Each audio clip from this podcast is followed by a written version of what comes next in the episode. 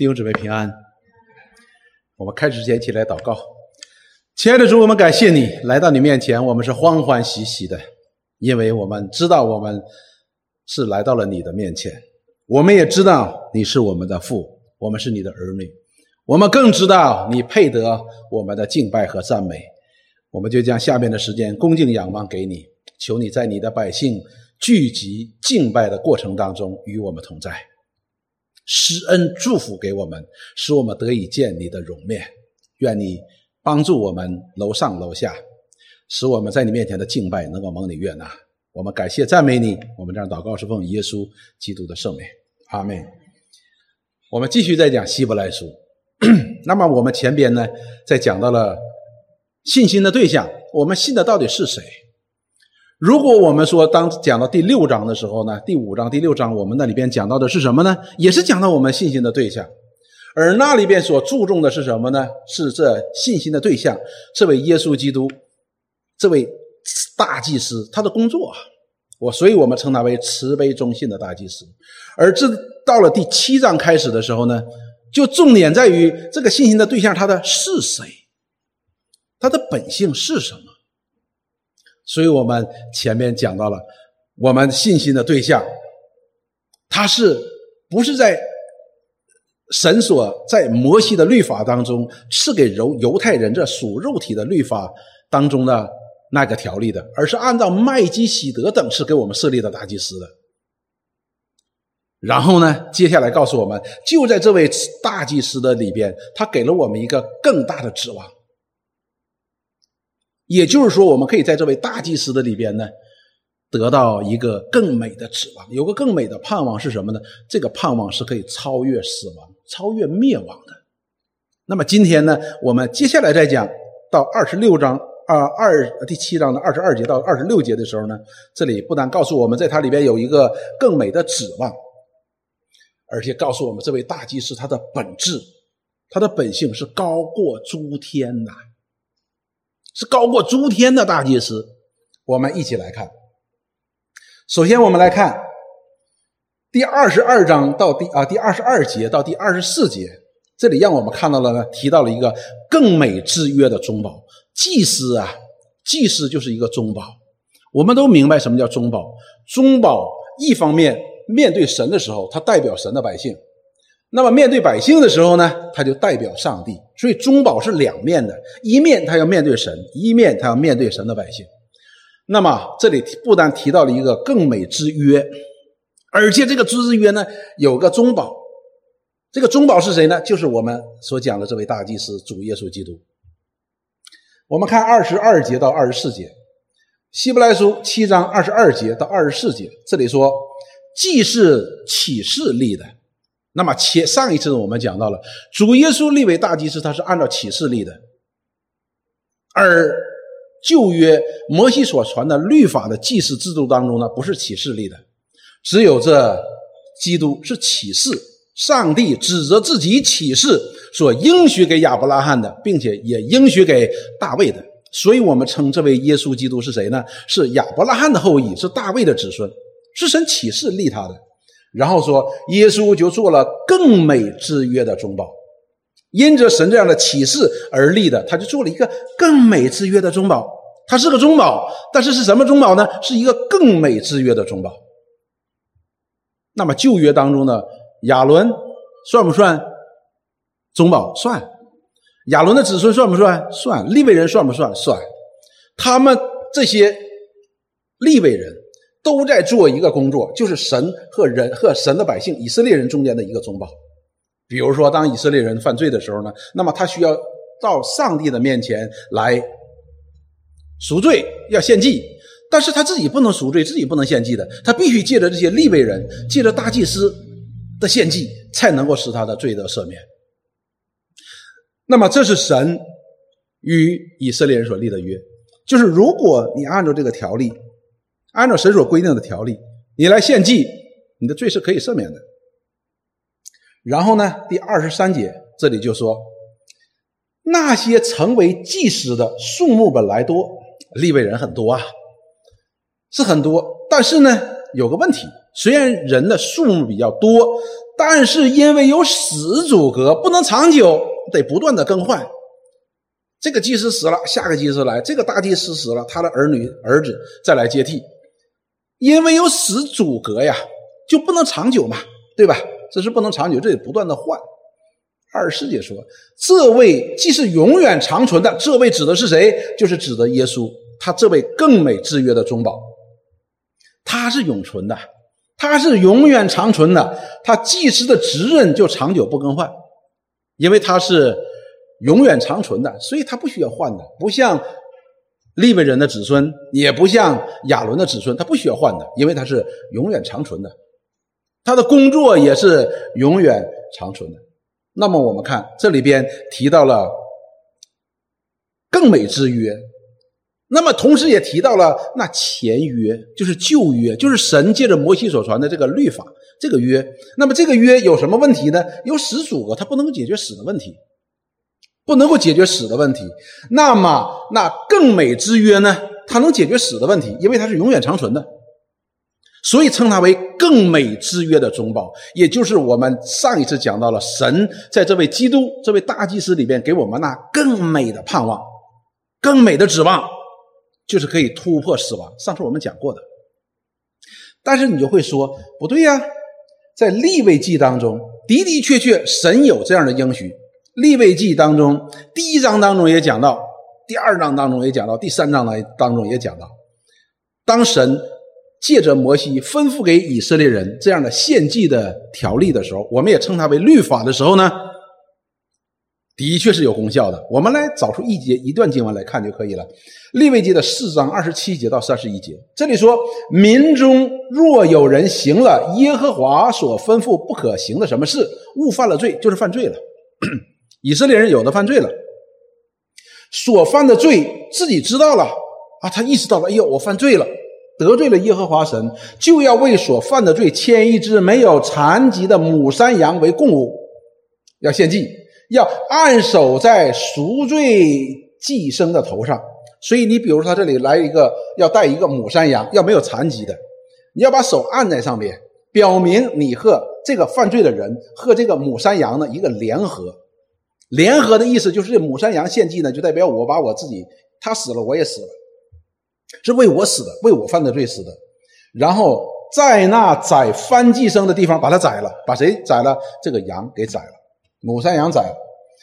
祭司要用指头蘸些羊的血，杀了之后要蘸那个血，抹在翻祭坛的四角上，一个祭坛，祭坛上面有四个角，那么他要祭司要祭司呢要蘸着这个血抹在这个四个角上，所有的血都要倒在坛的角那里，就是淡到。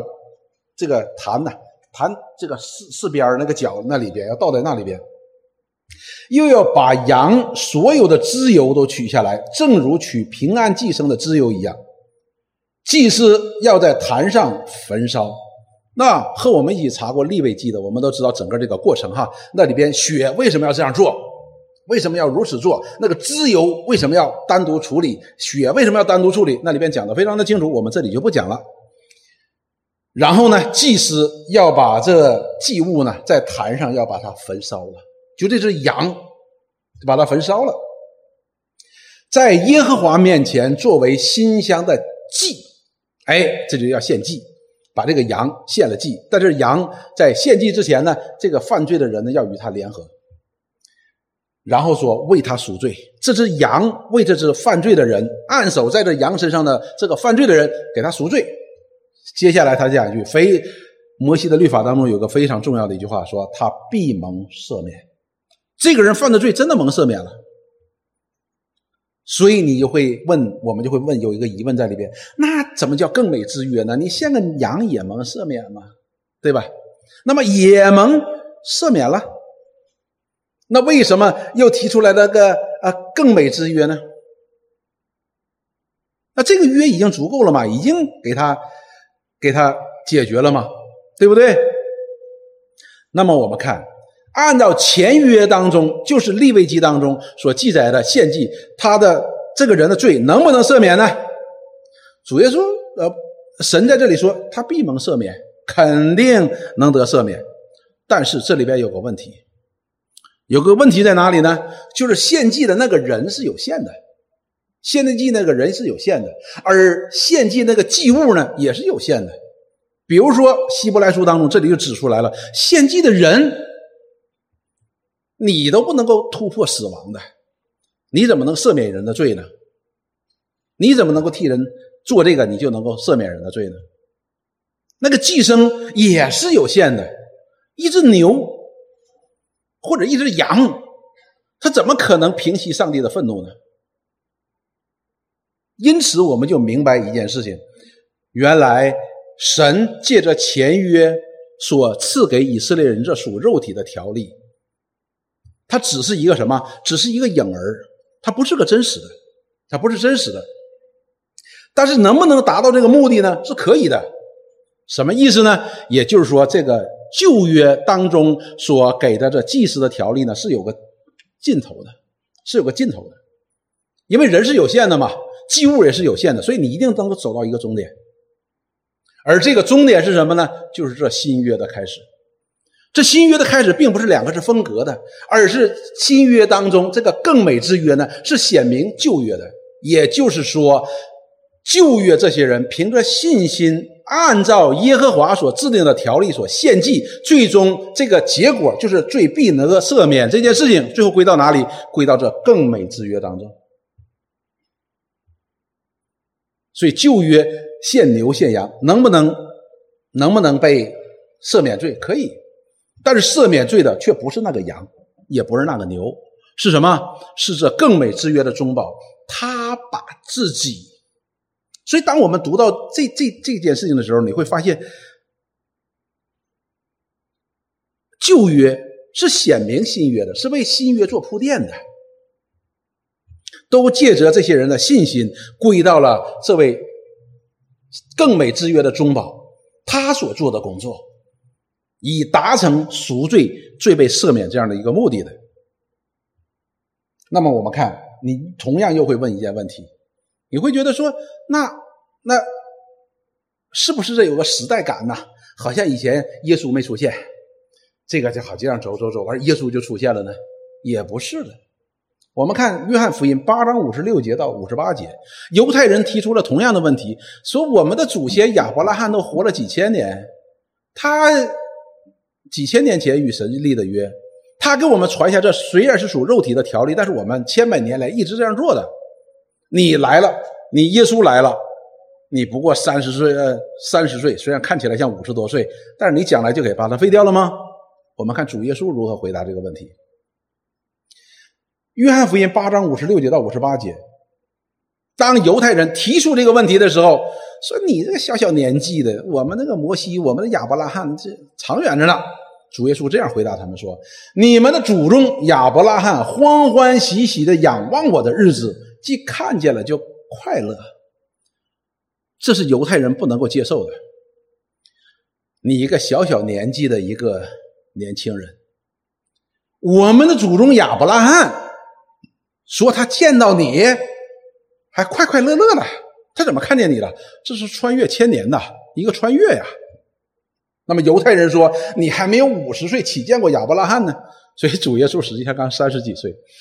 他们说：“你五十几岁，可见主耶稣这很显老了。”说：“你怎么能够见过亚伯拉罕呢？”耶稣说：“我实实在在的告诉你们，当主耶稣讲到我实实在在告诉你们的时候呢，并不是他平常会说假话，而是你们要小心了。我要给你们讲一个非常重要的问题。他说：我要实实在在的告诉你们，你们要留心听了。他说：还没有亚伯拉罕的时候，就有了我。这句话。”到我们今天呢，我们是很很容易理解的，因为他是神的儿子，他从永远到永远都是存在的。但是对当时的那些以色列人来说是不能接受的。他就说：“哎，还没有亚伯拉罕的时候，亚伯拉罕那是几千年前的我们的列祖祖先呐，怎么就有你了呢？而且我们这个祖先亚伯拉罕，哇，还要仰望你。所以我们就知道前边希伯来书当中告诉我们说。”亚伯拉罕给麦基喜德要奉献，那麦基喜德是何等的尊贵呢？而且今天给神献礼物的利未人，那时候仅仅是在亚伯拉罕之中，你还没出来呢。但是你的先祖亚伯拉罕已经替你向这位麦基喜德奉献了十分之一。但是主耶稣在这里边非常实际的就告诉他说：“你们的祖宗亚伯拉罕得仰望我，仰望我的时候得欢欢喜喜的来迎接的，就好像当年亚伯拉罕给这位麦基喜德献奉献礼物一样。”犹太人说：“ 你小小年纪，我们先祖亚伯拉罕那是什么时候的？”主耶稣怎么说？主耶稣说：“还没有亚伯拉罕的时候，就有了我。”而如果我们仔细去看的时候呢，主耶稣在这里说，他的话是这个意思的。他说：“还没有亚伯拉罕的时候，我就是，我就存在。”而这句话是谁说的呢？是当年神兴起摩西带领以色列人出埃及的时候，摩西问过上帝，说：“你叫我去带领这些以色列人要出埃及，他们那不能听我的。”你说你是我们以色列人的先祖的神，如果他们问我说啊，那你你你来传达命令，你说以色列先祖的神要带领我们出埃及，那你告诉我们他叫什么名字啊？摩西说，那我怎么回答他呢？你到底叫什么名字呢？上帝说，上帝说，我们翻译叫我是自由而拥有的，而上帝在原文当中的回答就是我就是我，他就是我是。所以这个呢，我们之前实际上是在讲过的。世界呢分成两部分，一部是被造，一部分是创造。创造者和被造者，被造者呢是整个的宇宙万有，什么都算上了，还包括我们。这里边有很多的东西的，被造的。那么我们人呢是属于一类的。那我们人在人的一类当中呢，有很多人，所以我们需要起名字，对吧？我们需要起名起名呢就是你的 identity。就是你的身份，你是谁，我们才能够知道你是谁。比如说，我们要上课，老师要回答问题，老师说：“哎，你回答一下。”那 A 他不知道是谁。你如果说张瑞回答问题啊，张瑞就啊，那叫我。因为我们有很多人，有很多的数，所以我们把它分成这叫什么数，这叫什么数，这叫什么数。但是在上帝。创造的这一类当中，创造者这一类当中呢，只有他自己，他不需要身份，他是独一的，他是唯一的。说他说，我就是我，我不需要身份，因为他是独一的。所以主耶稣在这里说，还没有亚伯拉罕的时候，我就是，什么意思呢？所以主耶稣这里也在用神宣告自己名的方式来宣告他就是神。所以接下来那些经文，犹太人一听这句话，打死他，他们要拿石头要打死他，为什么呢？他们认为这是亵渎神，因为主耶稣啊，你五十岁年纪，你自称你是神，打死他，亵渎神不可以的。所以我们看到这位祭司，他是远远不但远远超过亚伯拉罕，他是在创世以前就有的。约翰福音一章一到二节怎么说？太初有道，道与神同在，道就是神。这道太初与神同在，这道指的是谁？就是指的这位耶稣。我们在圣经当中可以找过找到很多的这样的经文，他是世界的创造者，他是万有的创造者，他也是万有的主宰。被造的一切都是他所造的，也是借着他造的，也是为着他造的。所以我们看到，他是从亘古到永远都存在的，他是能够。突破死亡的，它是能够突破死亡的，所以称它为更美之约的中保。所以有这样，不单有这样一个更美之约，而且还有个中保。这中保是谁呢？就是这位耶稣，是神在创世以前，这个世界还没有呢，神就借着启示所立定的这样一位祭司。这位祭司呢，大祭司呢？他不像神界的摩西所出了这个条例当中所显明的，是由死来阻隔的。这些人呢，他有有有限局限性的，而且祭物呢也是有局限性的，而他不是，他是可以存到永远的，他是长久不变的，他可以存到永远的。所以，他祭司的职任是按照麦基喜德的等次，永远为神大祭司的。所以称它为是更美之约的中保。因此呢，我们就知道了，原来那前约呢，好像是能够反映出来这更美之约的一个影儿，而真正发挥效力的是什么呢？是新约更美之约的这个中保。好，我们再看，它是长远活着，并且能够拯救到底的。前面我们讲了，它是长久活着，并且它是可以拯救到底的。第二十五节这里说，凡靠着他，靠着谁呢？就靠着这位永远长远活着的，他的祭司的职任一直到永远的这位更美之约的中保，耶稣基督这位大祭司，你靠着他进到神面前的人，他都能拯救到底，他一定能够拯救到底。这里边呢，我们看到主耶稣在西呃在四福音书当中呢，反复反反复给他的门徒在讲，他说父所托付给他的。他所要拯救的一个都不会失落的，他要拯救的一定能够拯救到底的，不会失落的。我们人呢，做事情会半途而废的，对吧？我们有时候盖房子，盖不完了，为什么？没钱了，所以等明年攒点钱再说吧。可能这房子就荒废了。我们立下一个志愿，我们要要做一件某一件大事但是我们都不一定做成的。但是这位神。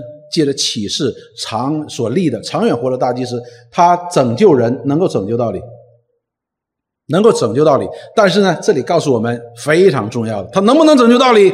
能，但是必须是靠着他。这里边的意思是你要通过他，一定要通过他，这个是非常重要的一件事情啊！必须你通过他，你才能够被拯救到底。那么主耶稣呢也解释过，他说他是羊的门。羊圈呢是有一个门的，是门的，你必须经过这个门进来的，就是 through him，就是靠着他，借着他，通过他，这样的才能够拯救到底。你说你跳窗户进去没用的，你爬墙进去的都这是不算的。而那些跳窗户、爬墙进来的，圣经告诉我们，主耶稣称他们为贼。你必须是经过他，什么意思呢？因为神。这是神的命定，他启示立他为大祭司的时候，就必须要借着他的献祭，别人是不可以的。然后说他为什么能够走进到底呢？拯救到底呢？因为他是长远活着的。那么我们对比旧约的条例当中那些祭司呢？他们已经死了，他们有有有一个局限性的，有个终点的。但是他是长远活着的，他不单是长远活着，怎么能够拯救到底呢？替他们祈求。所以这位。耶稣基督，他不但可以救人，他还可以保证他的救恩能够成全。这个我们怎么理解呢？弟兄姊妹，我们今天还没有主耶稣基督还没有再来，但是我们今天有没有蒙拯救？有，但是你会发现，哎，我们的身上还有很多的瑕疵，甚至于我们会犯罪的，那又如何来算呢？这更美之约看起来不是更美呀？但是主耶稣这里告诉我们，因为他是长远活着的，他现在在父的右边，在为我们祈求，为我们求恩典。所以弟兄姊妹，当你在茫然无助的时候，甚至弟兄姊妹的帮助都没有的时候，你要相信一件事情：你的主，我们的主耶稣，他在为我们祷告，为我们祈求，为我们求恩典。我们常常会落入这种状态，好像茫然无助。自己无能为力，啊，弟兄姊妹好像也不太没有多少显爱心的。你要知道，我们的主是与你同在的，我们的主是要替你祈求的。目的是什么呢？要在我们这个成圣的道路当中，可以使我们走到底，保证我们不会失落。所以他会拯救到底的，他是长远活着的。并且他不是拯救完了我们之后，好了，你想怎么样就怎么样吧，不是的，而是他会保证他拯救我们可以拯救到底，使我们冲破死亡。我们看历代至上第十七章的十三节到第十四节，这是神耶和华神在与大卫立约的过程当中应许给大卫的。他这里说，他说我要做他的父。这个口主主体的口吻是谁呢？是耶和华神在和谁讲话呢？要和大卫讲话。和大卫讲话，就知道了说大卫你要有一个后裔，你的后裔当中有个后裔。他说我要做他的父，耶和华神要做大卫的这位后裔的一个父。他说我他要做我的子。这个呢，我们曾经在希伯来书第一章当中那个解释过的。这显然不是在指大卫这个呃子孙当中的某一位，所有的这些的，而是指的是某一位。然后说，并不使我的慈爱离开他。我们都知道。即便是所罗门，耶和华神的慈爱也有离开他的时候，就是任凭他嘛，你想怎么做就怎么做。但是这里告诉我们，他这个位后裔呢，耶和华神的慈爱不离开他。当然，我们讲说，耶和华神的慈爱有些时候呢，表现他的任凭人呢。如果他是神的儿女呢，这也是慈爱的一种表现。但是这个后裔呢，他说他的慈爱呢，一直都不离开他，像离开在你以前的扫罗一样。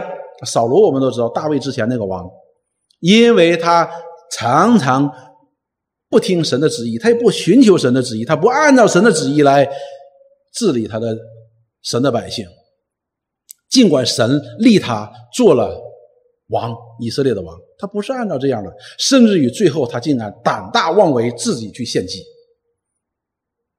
那本来应该是萨母尔来献祭的，但是他自己要献祭，这就大大的冒犯了神，所以神的耶和华的灵就离开他了，他就被弃绝了。第十四节，接下来他又指责他那一个后裔大卫的后裔说：“我却要将他永远建立在我的家里和我的国里。”所以很显然，这里讲的不是大卫肉身当中说其他的那些后裔，而是指着什么？指着这位耶稣基督。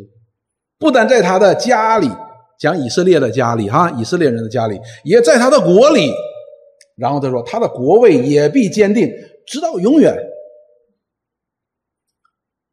所以我们就知道，当神与大卫立上这约的时候，指责他这个这位后裔，就是耶稣基督说的时候，他在神的国里边，他的王位、他的国位是直到永远的，他永远都不失败，他永远都能够做成神的旨意，他要救人，救他的百姓，一定能够救成功的。他不单借着一次性的献祭。而且也借着现在在天上父神的右边，不断的为他祷告，求恩典，求帮助，求怜悯，求恩惠，使保证这个能得救、这个得救的人，蒙恩得救的人，能够一直到他再来的日子，都是可以得救的，不会失落的。我们再看以赛亚书五十三章的十节到第十二节，那么以赛亚书五十三章呢，也是预言这位大祭司的，预言这位神的仆人的。但是他的预言呢，和其他的预言都不太一样的。其他的那些预言呢，都是知道他是以色列的王啊，他不见朽坏，众城门你要抬头迎接你的王，是这样子的。但是呢，以赛亚书五十三章呢，却预言这位大祭司呢，他将要受苦的。我们看这里怎么说？说耶和华却定义将他压伤。哎呀！这位大祭司要被压伤的，这位仆人要被压伤的，使他受痛苦，这是以色列人不能够接受的。说这位以色列的安慰者，神为以色列人他的百姓所设立这位拯救者，哎，怎么能够呃被压伤呢？怎么能够受痛苦呢？那么以赛亚先知那个时代，他还离主耶稣降生的时代呢，差差不多差八百年。那个时候，神就借着以赛亚先知说。是耶和华神定义将他压伤，让他受痛苦，压伤到一个什么程度呢？痛苦到一个什么程度呢？耶和华以他为赎罪祭。哇，我们现在马上想赎罪祭，这个我们熟啊，立位记当中的赎罪祭是不是？把祭牲牵来，然后把手按上，然后啪啪啪啪切成筷子，把血放出来，一顿处理。然后现在耶和华神的面前，按照神所吩咐，借着摩西所吩咐的条例，你来做，把它献在耶和华神的面前呢？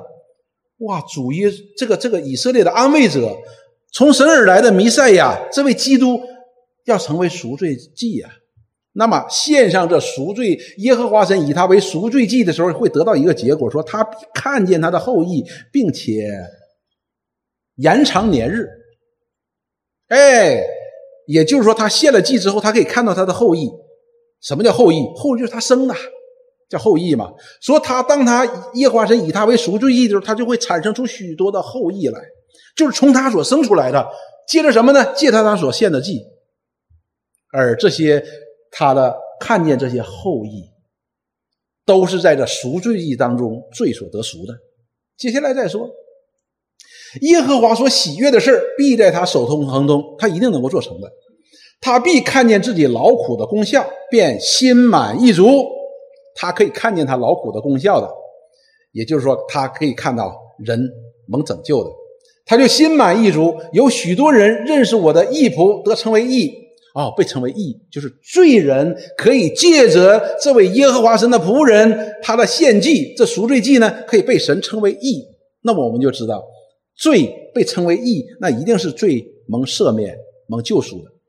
接下来他说，并且他要担当他们的罪，那就解释了他是没有罪的，他是要担当这些人的罪，所以他才受痛苦，他才被压伤。十二节说，所以我要使他与伟大的同分，伟大的同分。什么叫伟大的同分呢？这里并没有讲到多多大才叫伟大伟大的哈。伟大呢就是指最高的，他要与他们同分的，与强盛的均分鲁物。那强盛这里也没说多么强盛的，就是不管你怎么强盛的，他都高过你的；不管你位多么高，他都高过你的。因为他将命倾倒。哦，这里边就讲了，他要用命倾倒，他不是献上一个普通的祭物，一个牛、一个羊、一个鹌鹑、一个鸟儿，不是的。他是要把自己献上的，他自己命要倾倒，以至于死。他被列在罪犯之中，他却担当多人的罪，又为罪犯代求，表明什么？表明他不是罪人。啊，这里边我们就稍稍能看到一点这样的端倪了。看到什么端倪呢？我们看到了这位大祭司。这位长远活着的大祭司，他所要做的是什么呢？是要把自己献上，要把自己献上，来担当神百姓的罪，许多人的罪啊，担当许多人的罪的。他要做这些人的赎罪祭，所以他不单是大祭司，他也是那祭物，他要受苦。我们看。希伯来书第一章的第三节，这里说他是神荣耀所发的光辉，是神本体的真相，常用他全能的命令托住万有。接下来，他洗净了人的罪，就坐在高天至大者的右边，长远活着，替神的百姓在祷告祈求。他不但做成了这样的工作，他的赎罪记大有功效。神的百姓的罪被洗净了，成功了，而且他还坐在高天至大者的右边，就是坐在神的右边。他不但长远活着，也在神的右边长远的为在他宝血当中蒙洗净的，却依然活在这个世界当中的人，在祷告，在祈求恩典，保证他这救恩的完成。所以弟兄姊妹。这个对我们是一个极大极大的安慰，他是能够拯救到底的。所以你看，犹太人当他们兴起一个好的祭司、一个好的君王的时候，这个国家就国泰民安，神的祝福就在他们当中。但是过两天的时候呢，又兴起一个不好的祭司，又一个不好的君王啊，老百姓就跟着受罪。我们读四世纪的时候呢，我们看得非常非常的清楚。神兴起来一个好的君王，来带领以色列人，以色列人就平安，世境平安。当世境平安的时候，哎，他死了，然后又来一个王，这个王呢就不行他列祖所行的那些耶和华眼中看为善的事情，那么以色列人就有灾难，列国也来攻击他们，他们就。陷入一种内外交困的混乱当中，经济也不好，政治也不好，国家也不平安。从自大的到最小的，都不寻求神的公义。然后老百姓啊，在这里就受苦嘛，就开始呼求耶和华神的名，耶和华就为他们兴起一个好的王。这个王起来的时候，他们行耶和华眼中看为正的事，哎，他们又恢复了平安。但是这位长远活着的大祭司，他拯救人能拯救到底。他不仅仅借着一次的献祭使我们得救，而且他如今还坐在父神的右边为我们祷告，保证他救恩的完成。所以弟兄姊妹，我们今天无论陷入怎样的软弱的境地当中，我们都没有原因来放弃自己，因为我们的主在父的右边，在为你祷告，也在为我祷告。即便这个世界都抛弃我的时候，我的主依然为我祷告。那么我们怎么会放弃呢？这就是这位大祭司，他不但长远的活着，他也能拯救我们到底。好，接下来他是高过诸天的大祭司，诸天呐就是 everything，一切的被造物，他是高过一切被造物的大祭司。我们看亚伦是第一个神给以色列人设立的大祭司，这位大祭司，神。告诉摩西，要命令以色列人给他做一个极其华美的衣服，极其华美的衣服，然后给亚伦要给他穿上，为的是什么呢？为的是要在这位神所设立的大祭司的身上看到以色列上帝的荣耀，为荣耀，为华美。所以这位亚伦呢，当他穿上这大祭司的制。袍子的时候，在圣殿当中的时候，在那会幕当中的时候，他就代表着上帝。那是多么的荣耀啊！那是非常非常荣耀的。但是希伯来书当中第七章这里告诉我们说，他也死掉了。他只能把那个大祭司的衣袍传给他的，传给他的儿子，然后他的儿子传给他的孙子。他也被死亡所困。但是，这位耶稣基督，神借着启示所立的大祭司，他是长远活着，是高过诸天的大祭司。什么意思呢？就是他高过一切被造的，他高过一切被造的，他是永远在上帝面前活着的，为神的百姓赎罪，并且祈求的这样一位大祭司。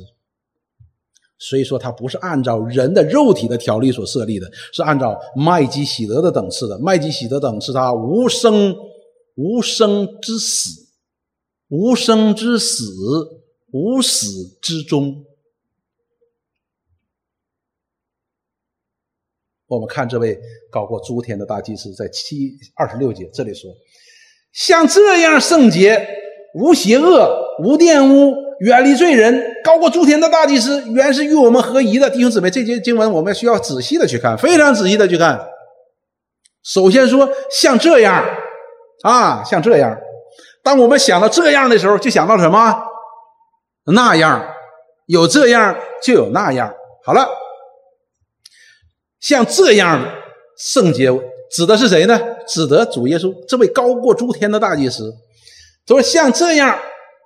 圣洁，这位高过诸天的大祭司，神靠启示所设立的这位耶稣基督，这样圣洁，他是圣洁的。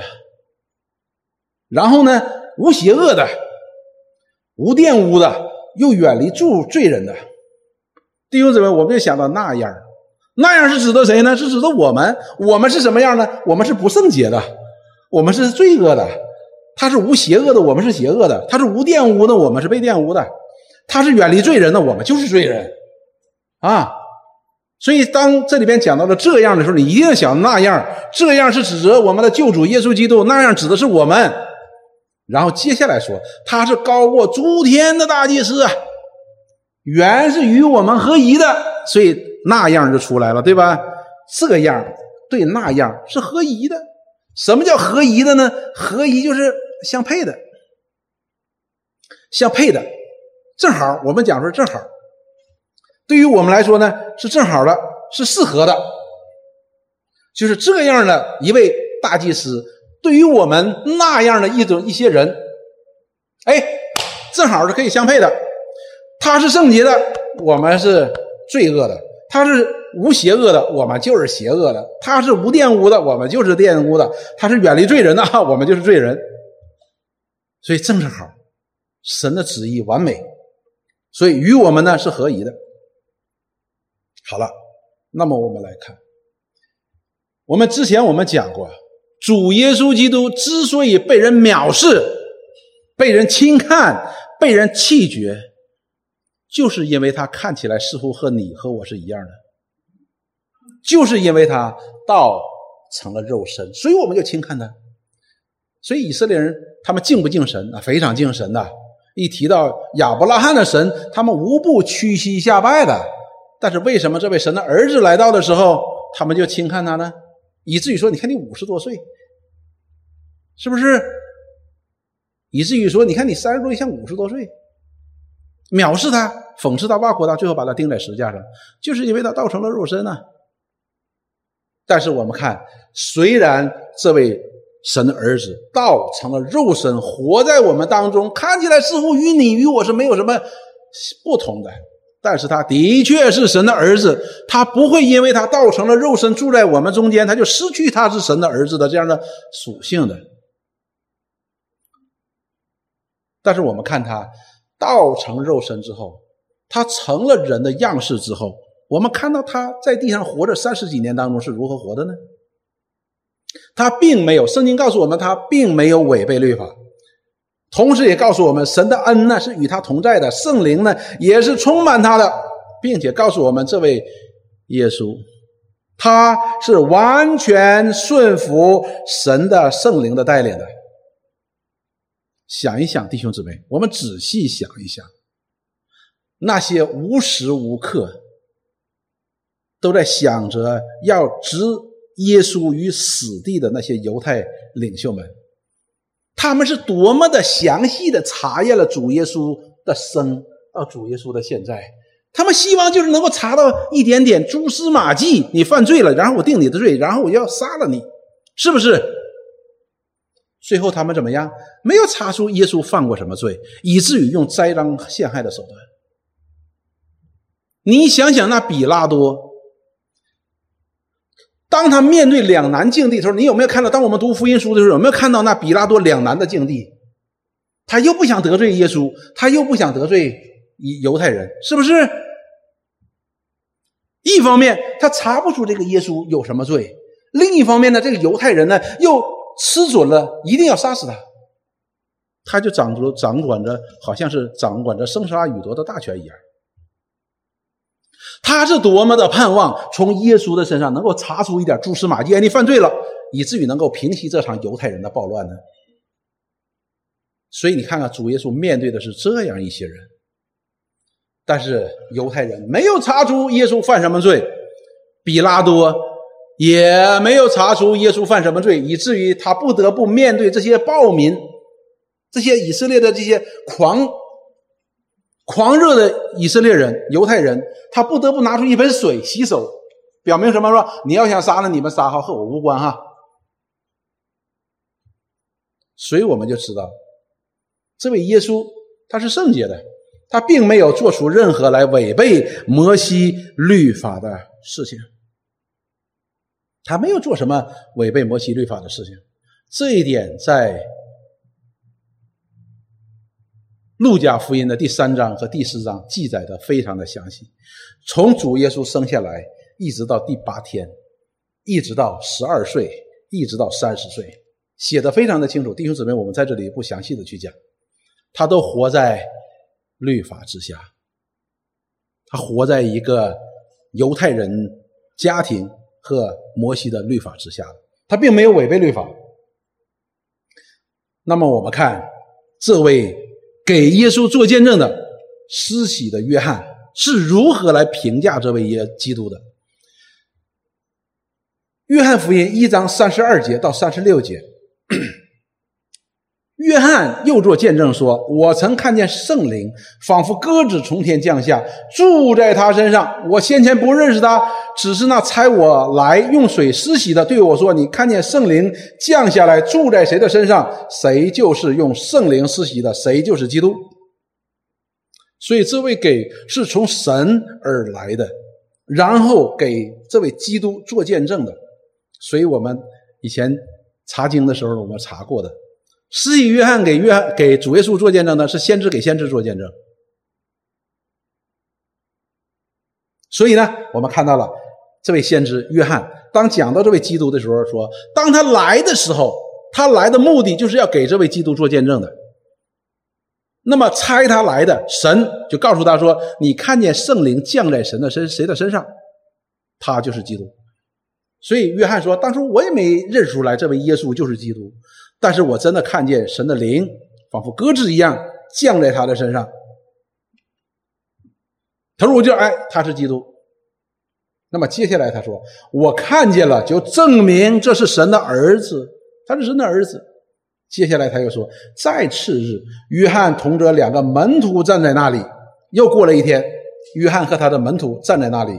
他见耶稣行走，就说：‘看呐，这是神的羔羊。’羔羊，犹太人非常的明白，是献祭用的。但是这个羔羊和其他的羔羊是不一样的。其他的人献祭是要在你的圈中找一个上等的、没有瑕疵的、没有残疾的、没有受伤的。”甚至于是没有杂毛的这样的羊，一岁的，你才可以献给这位上帝的。但是这里告诉我们说，这是神的羔羊，神的羔羊。当我们讲到这里的时候，我们就不得不想到了谁？想到了以色列的先祖亚伯拉罕。当耶和华神说：“哎，亚伯拉罕，你把你一百岁所生的、你所爱的那个以撒献给我做燔祭的时候。”亚伯拉罕就照着去做了，但是他动手要杀、要要要献这个以撒的时候呢，耶和华神的使者说：“你不可以动这个孩子。”他说：“现在我知道你你是信我的了。”然后亚伯拉罕一抬头，哎呀，看见那个树的中间夹着一个一只公山羊。他说：“你拿那个献祭吧，不要献他。”所以亚伯拉罕就拿那个公山羊献了祭。但是之前他和以撒上山的时候，他儿子问他说：“爸爸，我们上去献祭献啥呀？有柴有火，但是没有羊啊。”亚伯拉罕怎么说？亚伯拉罕说：“耶和华神必有预备。”弟兄姊妹，人手所献上这些祭呢，是不能够解决生命的问题的，唯有神为人所预备的那只羔羊，才能够真正的为人除罪，解决死的问题。所以约翰说：“看呐，这是神的羔羊。”这是神的羔羊，他才能够真正的解决神百姓的罪的问题，他才配得，他才有这个资格来担当神百姓的罪，并且借着他的献祭，一次就完成神百姓的赎罪，无论是过去的还是将来的，一次性解决，因为他是高过诸天的大祭司。我们看。约翰福音八章四十五节到第四十六节，我们看主耶稣是如何面对那些攻击他的人。主耶稣在八章四十五节约翰福音当中说：“我将真理告诉你们，你们就因此不信我。”换句话说，这些人不信真理，哈，不信真理。四十六节说：“你们中间谁能指证我有罪呢？”好了，你们不信真理，那你指出我哪里有罪，对吧？但是这些人没有什么指出他的罪的。那就证明这些人的不信呢，就是他们的罪。我既然将真理告诉你们，为什么不信我呢？所以他高过诸天，他是没有罪的，也不曾被罪玷污的。他是神为人所预备的那个无斑点、无瑕疵的羔羊，特别给他的百姓作为赎罪祭的。所以我们看到这位耶稣基督。他迥别于，就非常大的差距，和地上人所献的这些牛啊和这些羊啊，差距太大了，是地上的牛和羊所不能够比拟的。但是你却可以借着地上这些以色列人所献的牛、献的羊，你看到哦，将来会神会我为我们亲自预备一个羔羊的。我们再看以赛亚书，我们看这位高过诸天的大祭司。他是如何做的？这是以赛亚先知在五十三章中第九一节到第九节。前面我看了第十节到第十二节，我们现在看第一节到第九节。说我们所传的有谁信呢？以赛亚先知说：“我们传这些有谁信呢？”耶和华的膀臂向谁显露呢？就是这个耶和华的膀臂表明神的能力，谁能看见谁的能力呢？那么和第一前面所说的，谁能得到看到这个耶和华的膀臂的显露呢？就是信的人嘛，对吧？你不信的人，你就看不到耶和华的膀臂，他的能力，他的耶和华的能力从哪里发出来的呢？他说他在耶和华面前生长如嫩芽，像根出于干地，他无家型美容。这就讲到了这位耶稣基督。他说就好像在耶和华的面前长出一个嫩芽呀。像根出于干地，哎呀，你知道那个根要出于干地啊，是很辛苦的一件事情。接下来说，他也没有驾轻美容，美容啊，三十岁让人看起来好像五十岁似的。我们看见他的时候也无美貌，使我们羡慕他，就是很平常的。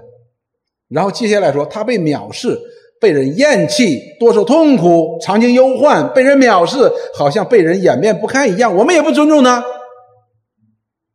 也就是说。这位神的仆人，这位大祭司，当他来到这个世界上的时候呢，甚至于人都会藐视他的。他没有什么特殊的，这和以色列人的想法是完全相反的。以色列人认为什么呢？认为这位弥赛亚神的儿子来临的时候，基督来临的时候呢，那是风风光光的，仿佛一个君王哇，君临天下啊，车马旌旗招展。他们不能够接受这样一位基督的到来的，甚至于这里说，他们不但不尊重他，人藐视他、厌弃他，他受了很多的这样的痛苦。接下来就说，但是呢，他诚然担当了我们的忧患，我们是指神的百姓。他说，担当了神百姓的患忧患，背负我们的痛苦，我们却以为他受责罚，被神击打苦待了。所以你看这里边，人们认为说什么呢？说，哎呀，你肯定是得罪神了。这是我们人的常有的观点，所以当主耶稣被挂在石架上的时候，那些从他前面走过的那些祭司、那些长老、那些文士、那些法利赛人、那些工会的人怎么说？罪有应得嘛，是不是？这是我们人的观点，就觉得他是你是应该的，罪有应得。但是呢，以赛亚先知早在主耶稣八百年前的先知，他就已经说他不是。为了他自己犯什么罪，罪有应得，而是为谁呢？为我们，为神的百姓来受这样的责罚，受这样的痛苦，经历这样的忧患。第五节说：“哪知他为我们的过犯受害，为我们的罪孽压伤，因他受的刑罚，哎，我们得平安。”这就是赎赎罪记的观念观念所在。他的受受刑罚，我们得平安；他受鞭伤，我们得医治。就是因为他把自己献上当做赎罪祭，我们才从这赎罪祭当中，我们的罪得了赦免，我们才成了平安。弟兄姊妹，当我们没有这样的平安的时候，我们与神是敌对的关系的，是没有平安的。但是这罪解决的时候呢，神称我们为儿女，是在基督里称我们为儿女。接下来第六节说，我们都如羊走迷，个人偏行己路，耶和华使我们众人的罪孽都归在他身上啊，我们的罪孽归在他身上了，算在他身上了。接下来说，他被欺压、受苦的时候，却不开口，像羊羔被宰到牵到宰杀之地，又像羊在剪毛人的手下无声。他也是这样不开口，他没有开口，因为他来到这个世界的所要完成的责任是什么？就是他从神那里所领受的旨意，就是他就是要为神的百姓去死，作为赎罪祭。接下来说，因他受因受欺压和审判，他被夺去。至于他同事的人，谁向他受鞭打，是从活人呃受鞭打，从活人之地被捡出，是因为我百姓的罪过呢？所以那时候没有人相信的，没有人相信的。实际到我们这个时代，也有很多人是不能相信的。第九节说，他虽未行强暴，口中也没有诡诈，人还使他与恶人同埋，谁知他死的时候与财主同葬。弟兄姊妹，这里边我要讲的重点不在这里。我要讲的重点是什么？当我们读到这段经文的时候，你有没有看见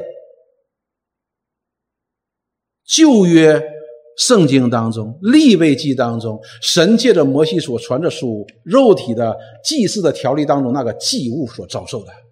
你有没有看到？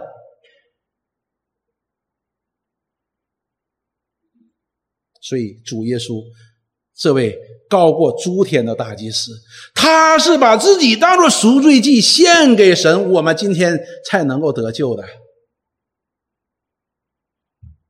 这仿佛一幅图画，活化在我们面前。如果我们说旧约圣经当中，当我们看到，当我们看到那里边记载着如何处理这个寄生的时候，我们似乎觉得还有点好像有点眼熟。那么在这里就活化在我们面前，这位基督是如何把自己当做赎罪祭献给神的，是一场旧约那个。寄生献祭的一个真实版展现在我们面前，再现在我们面前。但这的确是真实的，并且发生了。只不过是这个祭司呢，不是属肉体的，而是永远长存的。这祭司不是神在以色列当中，在他的弟兄当中所选出来的，而是在什么？而是借着他的启示，按照麦基喜德在永恒当中所设立的。这位高高过诸天的大祭司，他把自己当作祭物，无瑕疵的献给神，而蒙了神的悦纳。他是无瑕疵的，但是我们所有人的瑕疵呢？神的百姓的瑕疵呢？都算在他身上了。所以神看十字架上的耶稣的时候，仿佛就看到了我们。一个罪人在神面前所要承受的一切的愤怒，神把这愤怒都倾倒在这无瑕无疵的羔羊耶稣的身上。但是你很难想象的一件事情，他也是那大祭司，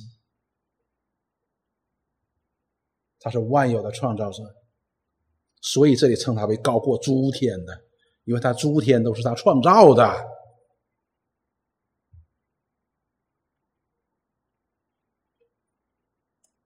所以，《哥林多前书》一章二十八节到三十节这样说：“神也拣选了世上卑贱的、被人厌恶的，以及那无有的，要被废掉，为要废掉那有的。哎，有的人当然他不觉得把这当一回事儿吧，对吧？就好像那个有钱的财主一样，他觉得我有钱，我就可以搞定一切嘛。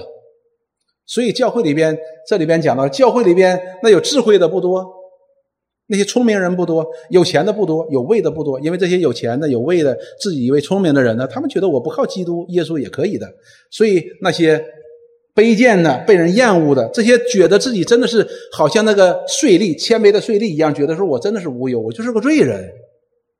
这样的人来到了教会，目的是什么呢？为要废掉那有的，也就是有一天，当我们看到，当我们来到神的面前的时候，你会发现。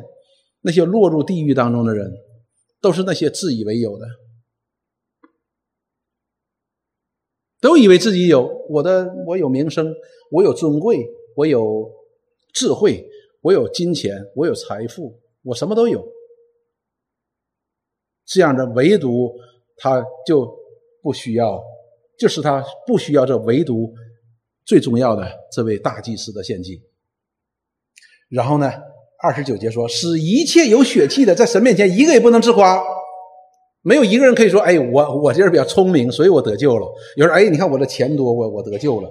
有些人可以说：‘哎呀，我这个是，我有什么学问，我可以得救的。’没有的都不能自夸的。但你们就是指到这些得救的人，得以在基督里是本乎神，这完全是出于神，是出于神的。”旨意，然后接下来说，不是仅仅我们就在基督里，在基督里表明什么呢？神又使他成为我们的智慧、公义、圣洁、救赎。哎呀，这个太重要了，弟兄姊妹，我们这些在基督里成为神儿女的人来说呢，真的要好好明白这句话，就是不但要明白我们在基督里是出于神。这显然我们都读过以佛所书哈，你们得就是本乎恩也，因着信哈，不是出于自己，免得有人自夸。并且神还要做一件事情，说什么呢？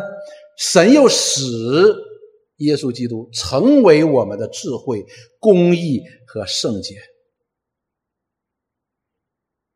也就是说，当我们顺服耶稣基督的时候，我们里边就有耶稣基督的智慧。当我们在耶稣基督里的时候，我们就有耶稣基督的公义。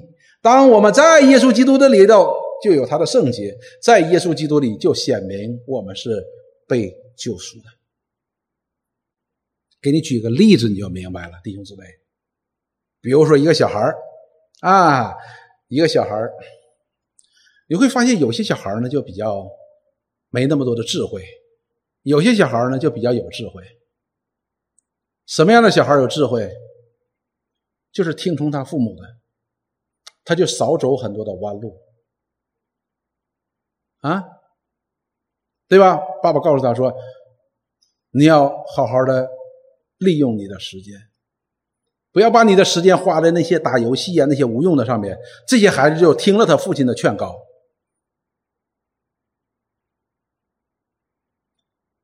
有些孩子不听，所以这两个孩子的结局就不一样。同样的道理，我们这些做神儿女的，我们若听主的时候，那么主的智慧就是我们的智慧哦。就好像当爸爸把一个命令给了这孩子的时候，这个孩子要去执行的时候，那么这个爸爸的智慧就成为这孩子的智慧了，这个爸爸的这个公义就成为孩子的公义了，对不对？一个孩子在学校里边总做一些不公义的事情，爸爸说不可以，不可以偷人家的东西。不可以打人，不可以欺负人。这孩子如果听了的话，他在学校里边就成为公益了，他爸爸的公益就成为他的公益了。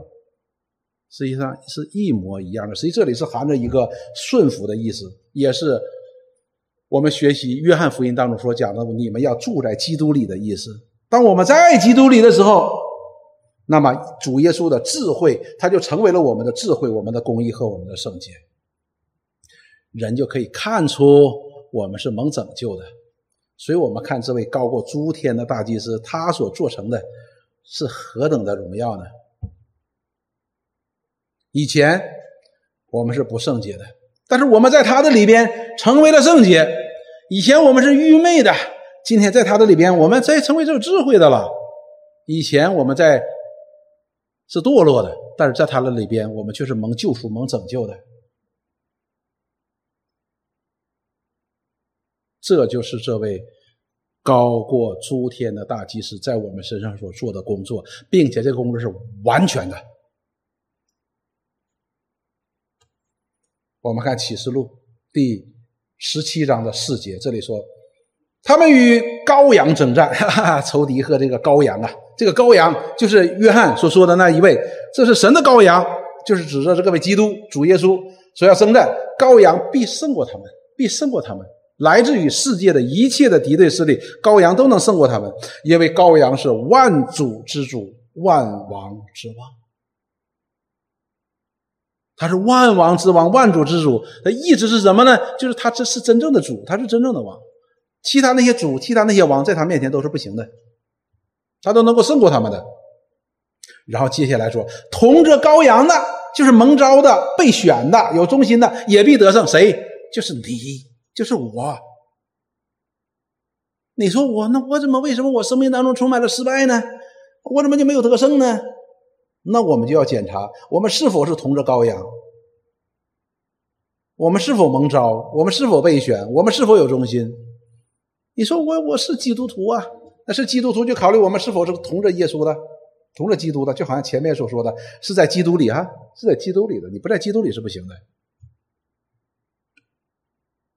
也必得胜，而这个得胜的，他并没有说你曾经得胜，你是永远得胜，因为这个羔羊他是永远得胜的。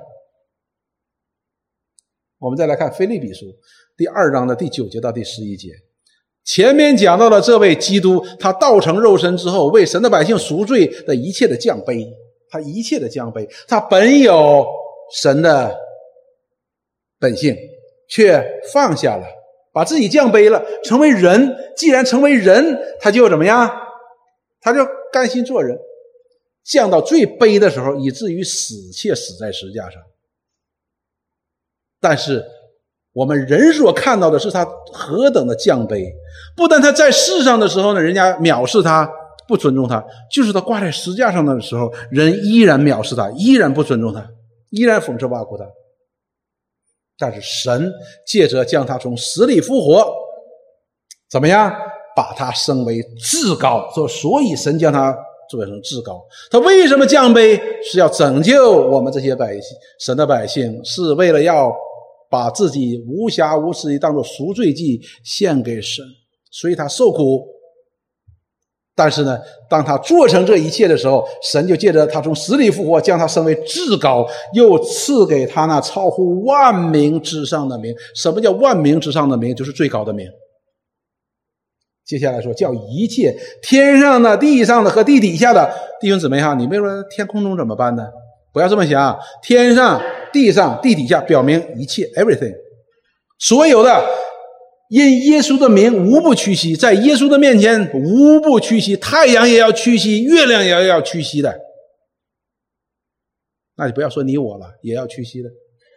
无不口称耶稣基督为主，是荣耀归于父神，因为这是神的父神的旨意，在基督里成就了，并且成就在我们这些他的百姓的身上。所以启示录当中，当讲到幕后的日子，说凡在这羔羊里的，都有与羔羊一同得胜。弟兄姊妹，讲到高过诸天的大祭司，实际上讲到了这位祭司的本性呢，他的根源呢，这是我们所信的对象，他的根源。所以今天我们读到这段经文的时候，我们是应该大得安慰、大得鼓励的。无论我们落到怎样的关境当中，我们都要思念我们这位大祭司，高过诸天的大祭司。不是你的爸爸很有能力、很有钱、很有权势，能够帮到你，或者说你认识某一个权贵，他能够帮到你。不，今天救你的，而是借着他把自己无瑕无疵的献给神，作为赎罪祭的拯救我们的。他是神的儿子，他是高过诸天的，他是诸天的创造者。他成为了你我的大祭司，并且亲自替你我赎罪，而且要拯救我们到底。哇，何等安慰的一个信息啊！足可以使我们经历一切生活当中的困苦、艰难，甚至于黑暗的日子，我们依然可以经过。在哪里？在基督里。